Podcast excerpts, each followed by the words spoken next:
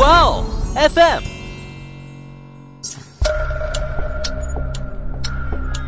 事件众说纷纭，案情扑朔迷离。思彤邀你一起走入案件现场，在娓娓道来中，用身临其境之感还原案件真相。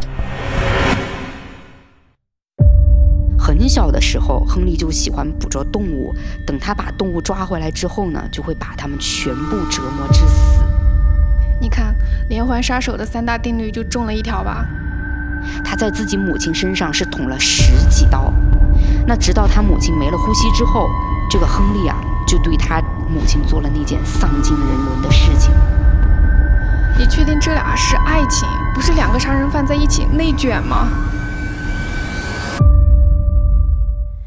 大家好呀，欢迎收听《爱因斯坦》，我是思彤，我是某某。今天啊，我们要讲的这起案件的凶手呢，是美国史上杀人最多、手段最残忍的杀人狂魔，被称为呢嗜好杀人的史上第一杀人王——亨利·里·卢卡斯。这得是杀了多少人才能有这样的称号呀？你别说啊，还真的不少。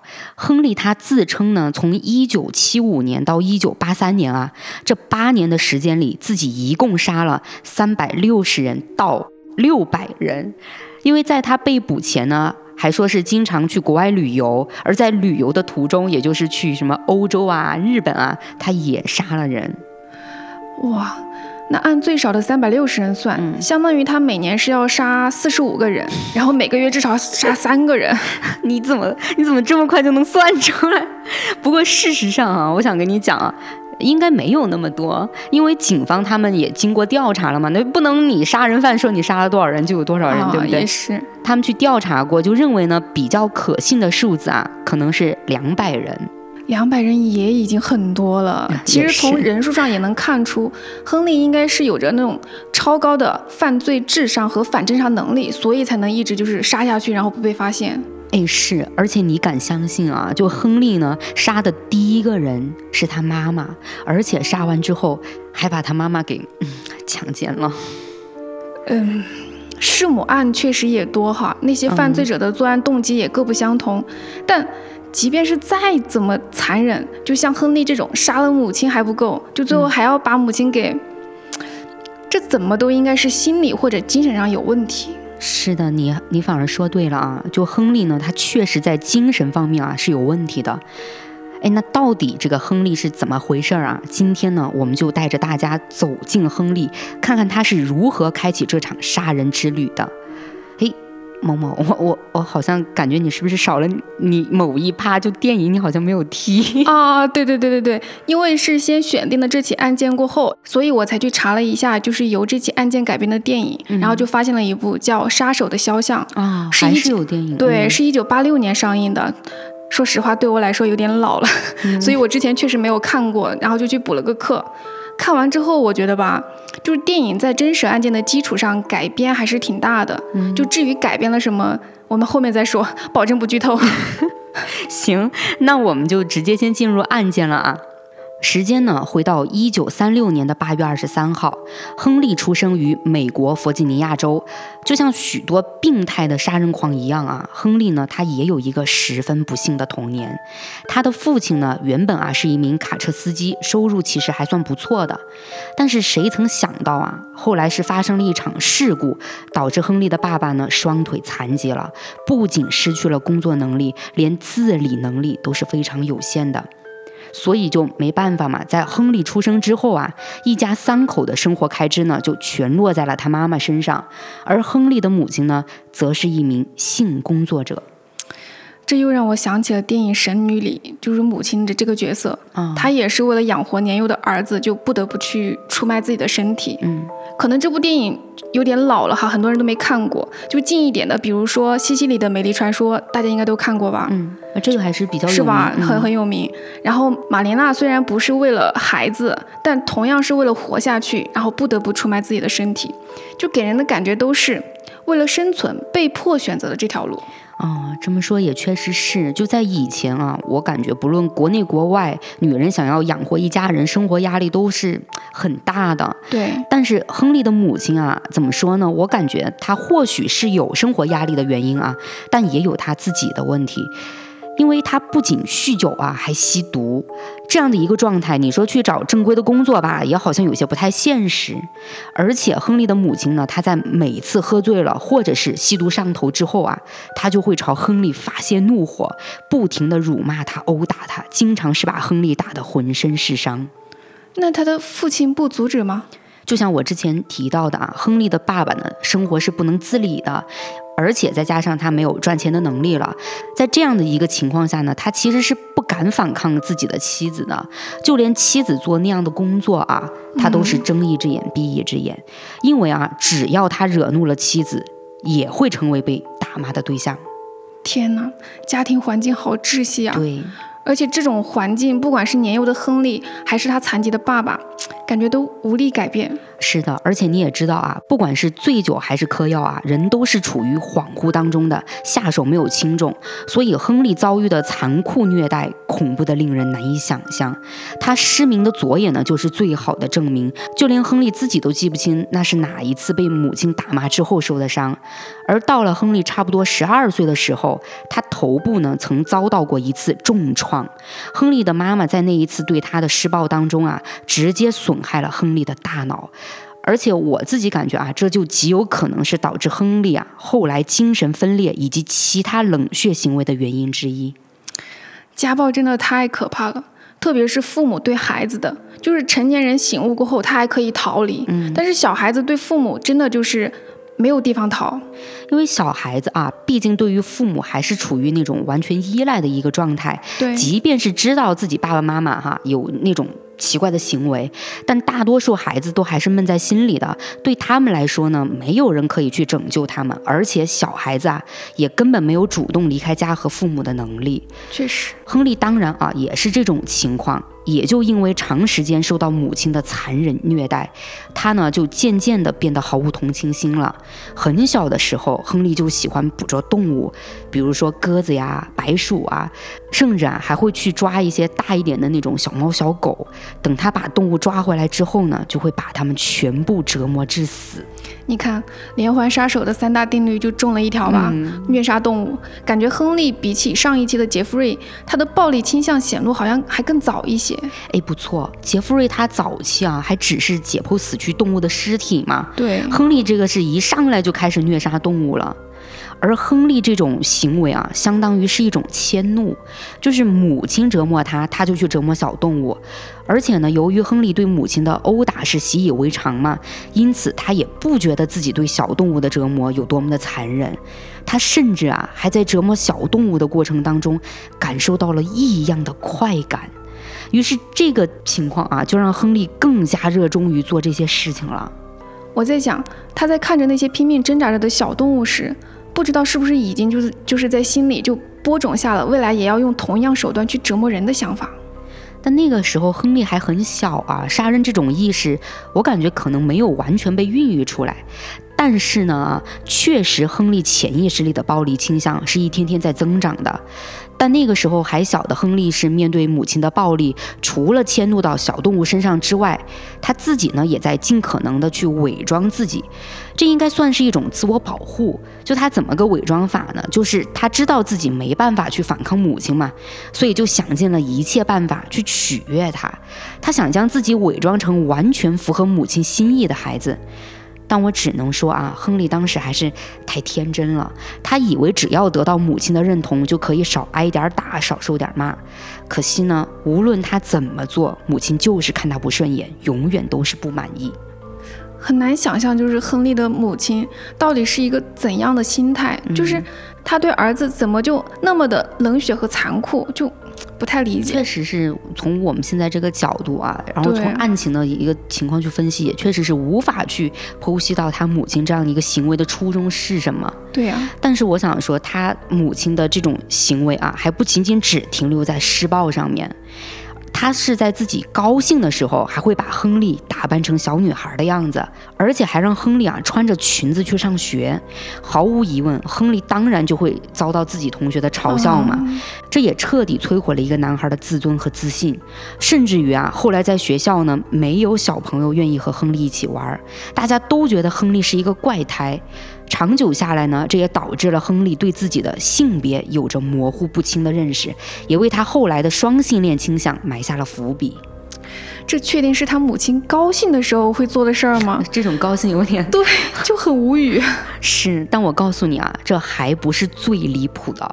后来你知道他母亲做了什么吗？就之前不是提到嘛，就亨利他妈妈是一名性服务者，嗯，所以最让人大无语的就是。他竟然直接在家里接客，而且他不仅不避讳亨利啊，还经常去强迫他看。就如果亨利拒绝不去看的话啊，还会遭到他妈妈一顿毒打。所以你说，亨利他妈妈的这种负面行为啊，感觉就自然就影响到了亨利的认知还有是非观。可以说，亨利的三观已经变得极不正常了。说实话，我合理的怀疑，就是亨利的母亲，她的精神状态是不是也不是很正常？就不然怎么会做出这么离谱的事情？亨利的母亲估计也有点心理问题吧，所以她才会选择折磨自己的丈夫和儿子。而且她沉浸在酒精和毒品当中啊，感觉也是用来逃避面对自己生活的一种行为。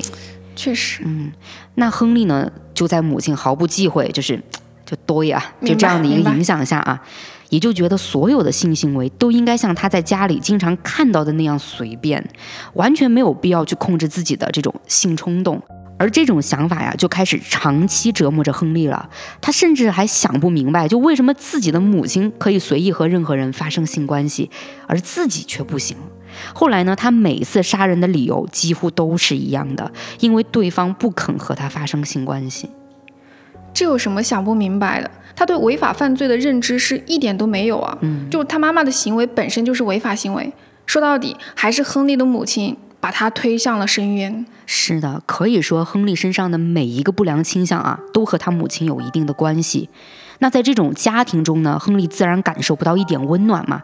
而在学校，他还要面对同学们对他的歧视和嘲笑，这就更使得亨利的心理啊变得越来越扭曲了，整个人呢也彻底阴沉起来。最开始，亨利是经常一个人啊去到僻静的地方，把自己所有的不幸都发泄在小动物身上。然而，随着时间的增长啊，那些行为就似乎已经无法满足他想发泄的心理了。而这个时候，却发生了一件事情，加速了亨利变态人格的形成。那是在亨利二十三岁的时候，他遇到了他的爱情。就这种美好的感觉啊，让亨利一度以为自己遇到了温暖和救赎。亨利爱上的呢，是一个非常可爱的女孩，叫萨拉。萨拉就像光一样，照亮了亨利灰暗挫败的人生。这就是遇到爱情应该是一件好事儿啊，怎么还能加速他变态人格的形成呢？主要呢跟亨利他妈妈还是有关系的。除此之外，我觉得也就是亨利本身内心的一个黑暗面了。当时呢，亨利在萨拉的影响下啊，是逐渐变得乐观开朗起来了。他是迫不及待的想逃离自己噩梦一样的家庭，和萨拉想开始新的生活嘛。可是，当他告诉母亲他和萨拉已经订婚之后啊，却受到了极力的反对。而且，亨利母亲还说自己不喜欢萨拉，但实际上呢，他是反对儿子和任何一个女孩交往的，因为他把儿子当做了自己的所有物，是任由自己摆布的玩具。亨利母亲就认为，一旦儿子和别的女人结婚，那么他就再也控制不了自己儿子了，所以他就千方百计破坏这桩婚事。最后的结果就是，萨拉认为自己以后无法和性格古怪的婆婆友好相处，于是主动离开了亨利。其实认真去分析一下。萨拉主动离开亨利是非常理智而且聪明的决定。嗯，就还好他不是恋爱脑，非亨利不可。嗯，你想要他真的选了亨利，就不说亨利他妈会不会各种打压，就单从亨利的情况来看，也不可能真的因为萨拉给了亨利幸福关爱，就能彻底改变，就是他从小就有虐杀动物行为的人。就你这么分析，我觉得也是很有道理的。毕竟亨利这家人的情况，我觉得放到现在来说啊，都是让人避之不及的。是的，所以就提到这个爱情是否能改变亨利啊？我觉得我们还是不得而知。那自从这个萨拉离开亨利之后呢，亨利的变态人格就是完全形成了。他先是伤心欲绝，心情低落到冰点嘛，而且还一度的抑郁。但很快呢，他就开始怨恨，怨恨母亲的暴力，怨恨自己父亲的无能，甚至还怨恨他女友对他进行了一个抛弃。那就在这样的一个心态下啊，有一次，这个亨利是与自己的母亲发生了激烈的争吵，而就在这个争吵当中，亨利掐住了他妈妈的脖子，然后拿起餐桌上的刀，狠狠地捅向了那个从小就对他施暴的人。亨利呢，就感觉像是发泄长久以来积攒的愤怒那样啊，他在自己母亲身上是捅了十几刀，而且刀刀都特别的深，特别的狠。那直到他母亲没了呼吸之后，这个亨利啊。就对他母亲做了那件丧尽人伦的事情。亨利对他母亲做的这个事情，应该还是和他小时候被迫看他妈妈接客有关吧？就感觉他的性启蒙就在他妈妈身上，他并不能正确认知这种行为的发生对象和场合是什么。也是有点心理原因或者精神上的刺激吧。是，亨利母亲感觉从来没有对亨利进行过正确的引导和教育。就你要让亨利懂正常社会的秩序和大众啊应该依法遵守的一些行为，我感觉在目前来说是有点难了。对，那我们就继续回到亨利杀害了他妈妈之后啊。亨利当时呢，反而是没有选择逃跑，而是在原地呢等待警察来抓捕。等他被捕，并随着这起案件一同曝光之后啊，当时呢，在一瞬间就引起了轰动。民众呢都觉得亨利的行为是十分残忍和变态的，完全有悖于伦理道德。连当时啊千方百计想把亨利送上电椅的控方律师啊，都不得不承认这个亨利的精神确实是有问题的。那后来呢，法官和陪审团也接受了辩方精神病专家的意见，说亨利呢患有精神分裂症，所以法院最终没有判处亨利死刑，只判了亨利四十年有期徒刑。而这个服刑期间啊，监狱呢就把亨利送到了精神病院。那随着亨利被关进精神病院呢，媒体对他的话题度就逐渐的平静下来了。而大家呢也都认为亨利将在精神病院当中度过余生。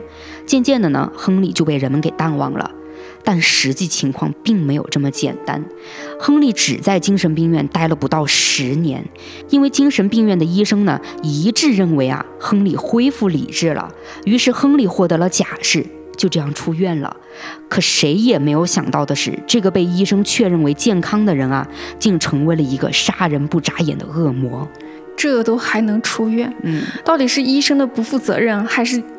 还是亨利的伪装太厉害了呀！医生的情况我不确定啊，但亨利肯定很善于伪装，而这种伪装技能啊，还让他在选择目标的时候更容易得逞。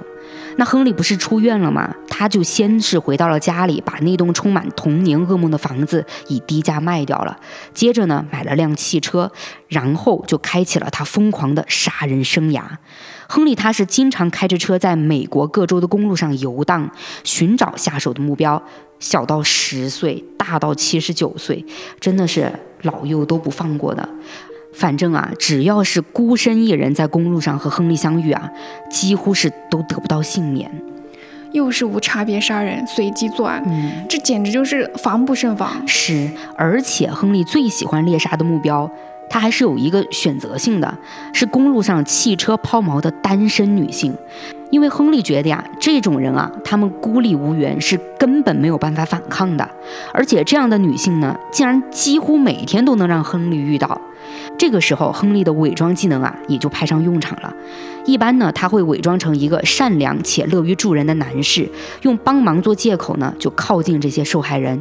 等时机成熟的时候，就毫不犹豫地用刀子朝受害人疯狂地捅刺，最后再强奸他们的尸体。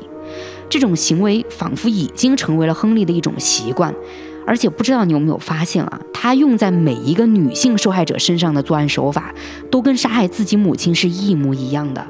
就有一种猜测呢，就说亨利将那些女性啊当做了自己母亲的替代品。这种心理真的太让我毛骨悚然了。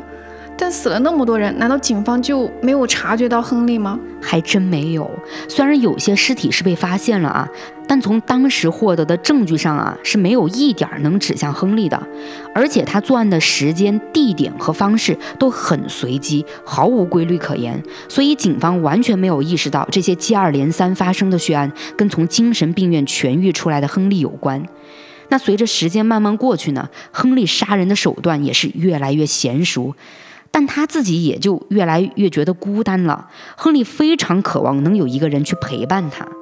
不理解，亨利他想要的陪伴是什么样子的？爱情吗？我觉得他作为一个已经没有同理心的精神病患者，应该是不需要爱情的。这个怎么去讲呢？我感觉啊，亨利需要的陪伴应该不是简单的爱情，因为下面我要跟你讲啊，亨利遇到的那个对的人啊，这个对的人我加引号啊，就因为这个人的出现呢，我感觉真的是印证了一句话，就叫物以类聚，人以群分。是一九七六年，亨利在佛罗里达结识了一个男人，这个男人呢，他有异装癖，名叫奥斯蒂埃尔伍德图尔，图尔比亨利小十一岁。是同性恋，而亨利呢，因为母亲的原因啊，性向啊是双性恋。让亨利跟图尔产生高度共鸣的呢，是他们两个人啊都有非常不幸的童年。也就因为这样啊，他们走到了一起，不仅是朋友，也是情侣，更是杀人盟友。而这个图尔可以说也是个疯子，他是人命如草芥，残忍程度完全不亚于亨利。你确定这俩是爱情，不是两个杀人犯在一起内卷吗？这不能卷啊！杀人犯我感觉不能卷起来。就你听我往下说啊，为什么说图尔比亨利残忍啊？亨利从他之前的行为来看呢，是虐待癖和恋尸癖嘛。虽然曾经啊，亨利是有过吃人肉的这样的一个行为，但他并不喜欢吃人肉。反观这个图尔啊，不但具有和亨利相同的癖好，他还是个不折不扣的食人魔，很多受害者都成了他的晚餐。他俩在一起太可怕了，之后的发展感觉也会更可怕。没错，毕竟两个杀人不眨眼的恶魔在一块儿，能有什么结果吗？当然只有疯狂的杀人了。嗯，而且这两个人的杀人手段也是层出不穷。就有一段时间啊，他们甚至把受害人横放在公路上，然后开车碾过去。他们就似乎在从这种毫无人性的行为当中去获得一种快乐感，他们就没有想过这种刺激和快感的背后是多少无辜的生命和多少个破碎的家庭。难以想象，就那些受害者面临这两个魔鬼一般的凶手，该有多害怕呀！那也就庆幸啊，他们这种情侣模式的合作是走到了尽头，唉，还好走到尽头了。那是两年后啊，亨利和图尔分道扬镳了，而分开的原因啊。我觉得算是一种狗血爱情剧的发展，在这两个杀人犯身上呢，有这种走向让我总觉得有些违和。是什么呢？是亨利通过图尔啊认识了图尔十五岁的侄女贝奇。亨利在看到贝奇的瞬间呢，觉得他某些地方和自己的初恋女友萨拉非常相似。这就让亨利又感觉到了熟悉的温暖，因此亨利呢对贝奇产生了好感。之前我也提到过嘛，因为亨利他是双性恋，所以他一方面呢与图尔保持着恋人的关系，一方面又与贝奇打得火热。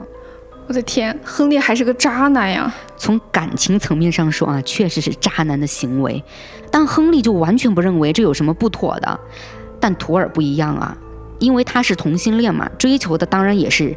唯一的伴侣，所以亨利在跟他交往又跟贝奇在一起的行为呢，就当然是出轨和背叛嘛。图尔呢就完全无法接受，所以当亨利与贝奇正式同居之后呢，图尔就和亨利分道扬镳了。这种狗血情节发生在两个杀人狂魔身上，让我感觉就有点像是编出来的，是有点就感觉很奇怪。嗯，对。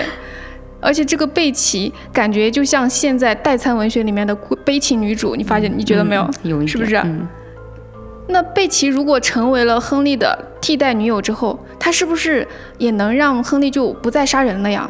哎，事实上啊，并没有。所以果然，爱情是不能改变亨利这个杀人魔的。或许贝奇的命运呢，在认识亨利的时候就已经是注定的一种结局了。那是没过多久啊，警方呢就发现了贝奇的尸体，而他的尸体呢是被肢解后放进了枕头套里，随后被丢弃在了荒野之中。这就是贝奇残酷的结局了。可能他在最后都不知道，这个他深爱的男人和他敬重的叔叔都是杀人不眨眼的恶魔。听到这里，我感觉我还是受电影影响了，啊就是觉得亨利是爱贝奇的，就是因为电影它是传记片，所以就拍的画面是相对来说挺真实的。再加上导演又赋予了一些细节去支撑他们的感情，就影片里有一两个瞬间，就是看着他和贝奇还挺温情的。电影角度的改编，我感觉也可能是想加强人物与人物之间的某种羁绊吧，就让某个人物另一面呈现的时候就更加有对比性。但是不管怎么改编啊，真实案件是摆在这儿的，真正的亨利就是一个没有感情的连环杀人狂。那贝奇这个案子发生之后呢，警方就调查了贝奇的人际关系嘛，而亨利和图尔就成为了嫌疑人。于是警方开始重点调查他们的行踪。但是这个地方就让人很无法理解了，就你相信吗？就是最后亨利被警方抓获的时候啊，却是纯属巧合，最后更是他自己告诉警方自己杀了人。警察他们到底怎么查的呀？就感觉他们破案全靠运气和凶手的自觉呢。是吧？我反正是不敢相信的，但事实上就这么戏剧性啊！那是在一九八二年的十月份，美国德州警方正在全力寻找一名失踪女性，是又发生了另外一起案件。那没过多久呢，警方就在公路边的一处灌木丛里发现了这个失踪女性的尸体，但是呢，没有发现她的手袋，因为据最后见到这个女士的证人所说啊，这个女士呢是随身带着一个手袋的。于是警方当时就推测呢，手袋一定是被凶手拿走了。他们就开始盘查过往的车辆，这一查呢，就正好查到了亨利，就有这么巧。而当时亨利的汽车后座上正好有一个相似的手袋。呃，就这样，亨利就落网了。当然没那么简单啊！我刚才也说了，那是相似的一个手袋嘛。实际上，这位女士呢，并不是亨利杀的，她后座上的手袋呢，也跟女士的手袋有一定的不同。反倒是警方啊，在亨利的后备箱里发现了十分危险的刀具，所以他们就以携带危险武器的罪名扣留了亨利。等到了警局之后呢，警方就开始调查亨利跟失踪女士这个案件到底有没有关系嘛。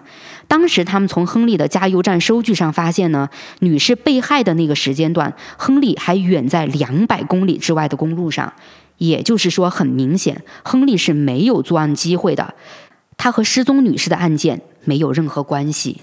这好吧，因为毕竟证据摆在这儿嘛，警方也不能冤枉人，对吧？所以呢，当时警方就决定例行盘问下，就将亨利放走就行了。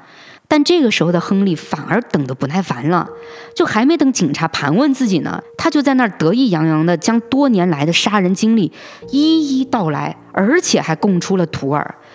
于是，这个疯狂的杀人犯就靠主动讲述犯罪事实，让全世界都为他震惊了。这确实很具有戏剧性啊！这是警方都还没有说啥呢，他自己就先在那里全盘托出了。嗯，按理来说，其实很多连环杀人犯都不会在警察毫无线索和证据的情况下，自己主动去供认罪行的吧？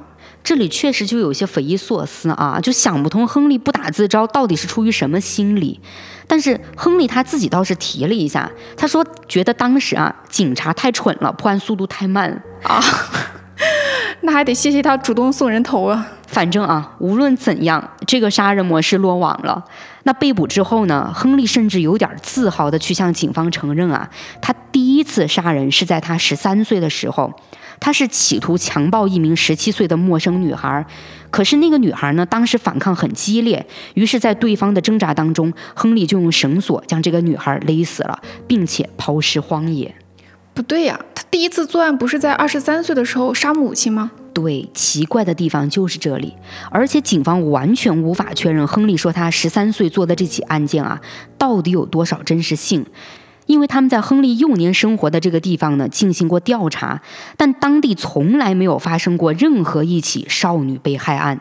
警方就怀疑，要么是亨利故意说错了时间和地点，要么就是亨利他的那种幻觉。毕竟亨利还有精神疾病嘛，所以警方就认为呢，可能是亨利的精神分裂症使他分不清真实和幻想之间的一个界限。啊、确实有可能。那紧随亨利被捕之后啊，图尔呢当然也被抓获了嘛，毕竟亨利他把图尔供出来了。对，但是这个图尔啊，他跟亨利真的就是一模一样，他也是用那种很炫耀的态度去向警方讲述自己的一个杀人经历。而且这两个人啊，几乎每天都要向警方提供新的案件细节，你就能看出他们两个在这种情况下还非常积极，而且每一次供述呢，都会让警察目瞪口呆。据亨利和图尔所说呢，他们在美国的二十六个州以及欧洲和日本，一共制造了六百多起谋杀。刚开始你提到这个数量没有被正确确定吗？是这六百多起谋杀中的绝大部分啊，警方是根本无从调查的。亨利说他们曾在西班牙和日本作案，但警方呢没有发现他们有过哪怕一次离开美国的记录。亨利还称呢自己在弗吉尼亚杀害了一名女子，这个女孩呢是教师，他甚至提供了受害者的姓名。警方啊虽然找到了这名女教师。但这个人还活得好好的，而且还跟警察说呀，从来没听说过亨利这个人。那除了这个案件之外呢，亨利还说他在一九七九年的时候在德州杀害过不止一个搭车女性。但警方经过调查之后发现，一九七九年的时候，亨利根本就不在德州。这不就是属于撒谎吹嘘吗？这么做的目的是什么呀？这种行为啊，其实类似于表演型人格，也就是夸大言行，根本目的呢是获取他人的关注。不过，虽然听着亨利是有些吹嘘啊，但他提供的许多谋杀案的细节呢，却又与事实十分吻合。他能说出受害人的姓名、职业、遇害地点、遇害时的穿着，以及他们遭到的是何种伤害。但警方根据亨利的一贯态度呢，还是对这些供述的真实性保持怀疑，因为亨利说的很多案件的实际情况都是曾公开登在报纸上的，警方也就不能排除亨利是看过报纸，记住了这些跟他无关的案件当中受害人的细节。但是啊，亨利提供的某些细节呢，又是各种媒体都没有公布过的。明白了，亨利的供词就是真假参半，就全凭他自己编。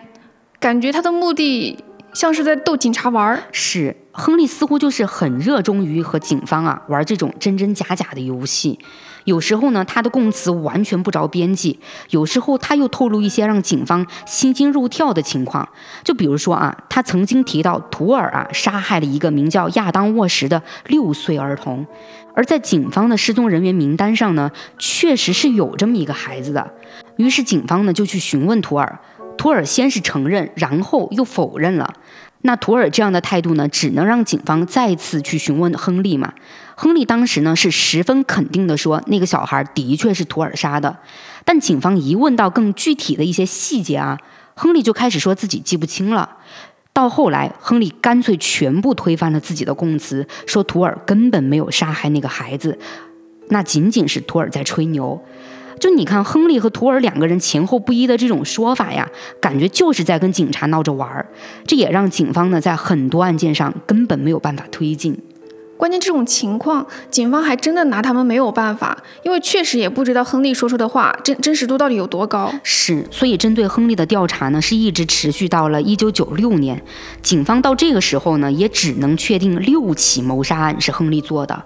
亨利是带着警方找到了他埋尸的地点，并且挖出了受害者的尸体。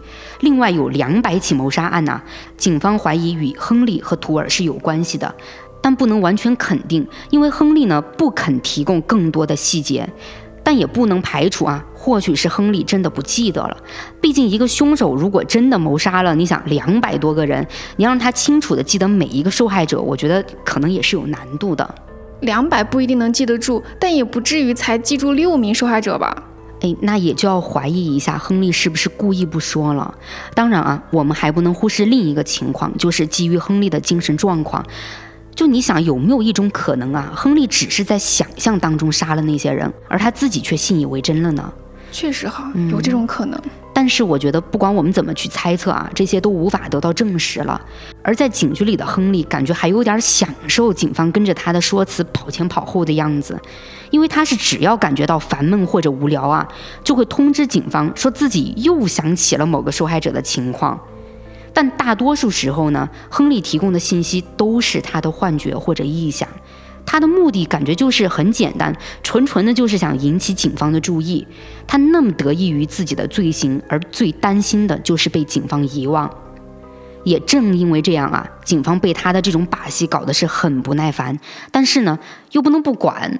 确实啊，就哪怕有一条线索是真的，都有可能找到一名受害者。是。警方也就是抱着这种想法嘛，所以才一直配合着亨利。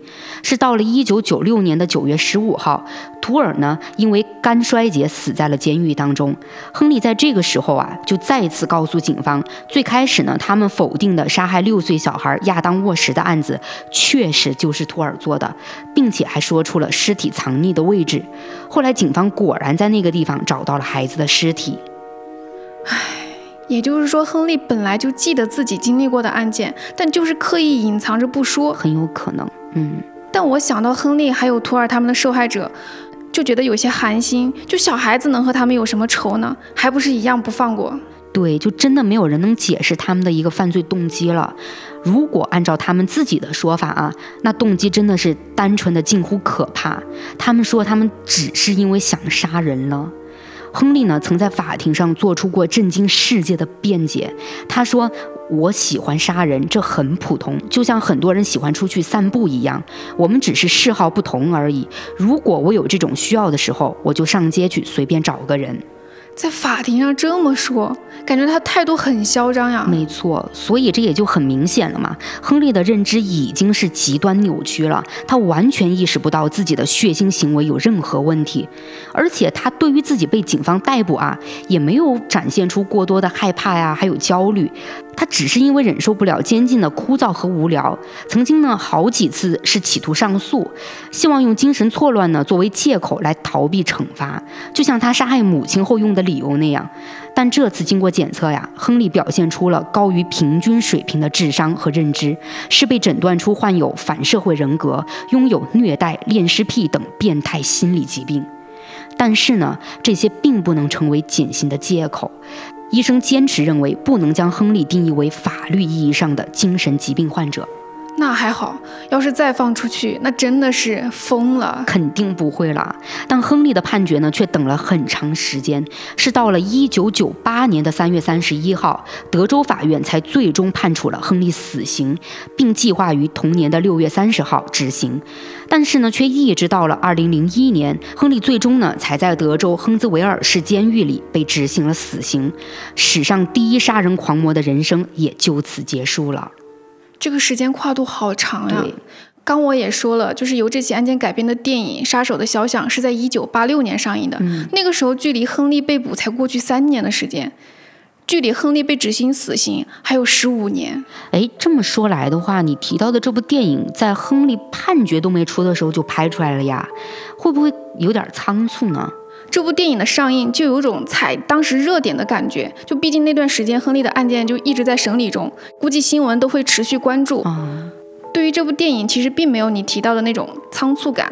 一来是因为电影并没有提前给亨利一个判决结果，就导演更多是在探寻亨利这个人他的犯罪行为和心理变化，所以我觉得结果反而不是最重要的。二来呢，就是我去查看这部电影资料的时候也发现啊，就他在当时还挺火的，就被誉为美国黑色电影的代表作，在八十年代末还获得过很多奖项。